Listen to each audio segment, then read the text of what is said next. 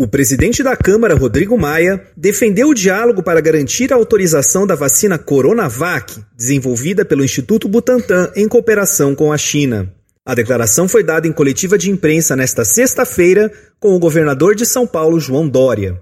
Nesta semana, o presidente Jair Bolsonaro questionou a qualidade da Coronavac e afirmou que o governo federal não comprará vacinas da China. No entanto, Rodrigo Maia afirmou que está otimista para que o governo federal autorize a vacina após a aprovação pela Agência de Vigilância Sanitária. Com os testes da vacina do Butantan, que não é um, um, instituto qualquer, não foi criado ontem, tem uma história de respeito, de admiração por todos os brasileiros. Quando ela tiver aprovada e autorizada pela Anvisa, que a gente consiga assim com o diálogo com o presidente da República, com o ministro da Saúde, que esse diálogo já existe, com o Congresso Nacional, que a gente possa autorizar não apenas essa vacina para os brasileiros, mas todas as vacinas forem aprovadas.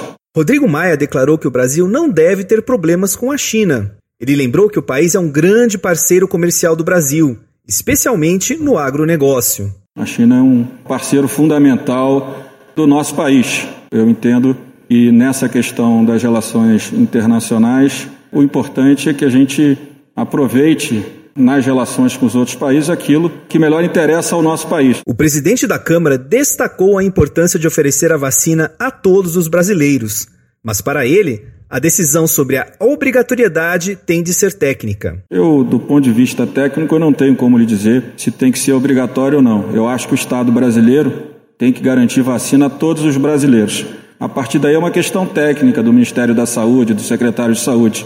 Para Rodrigo Maia, a vacinação é fundamental para garantir a volta à normalidade, em particular para quem está no grupo de risco. A vacina para muitos brasileiros é importante. Eu tive Covid, eu sei para quem tem sintomas o que é ter o Covid. A gente sabe que no grupo de risco, aqueles que estão acima do peso como eu, os mais velhos, a situação sem a vacina ela vai ficar muito complexa, muito difícil para que eles possam restabelecer é, a normalidade das suas vidas. O Instituto Butantan atingiu nesta semana 15 mil vacinações da fase de testes com voluntários, uma etapa essencial para encaminhar o pedido de aprovação pela Anvisa.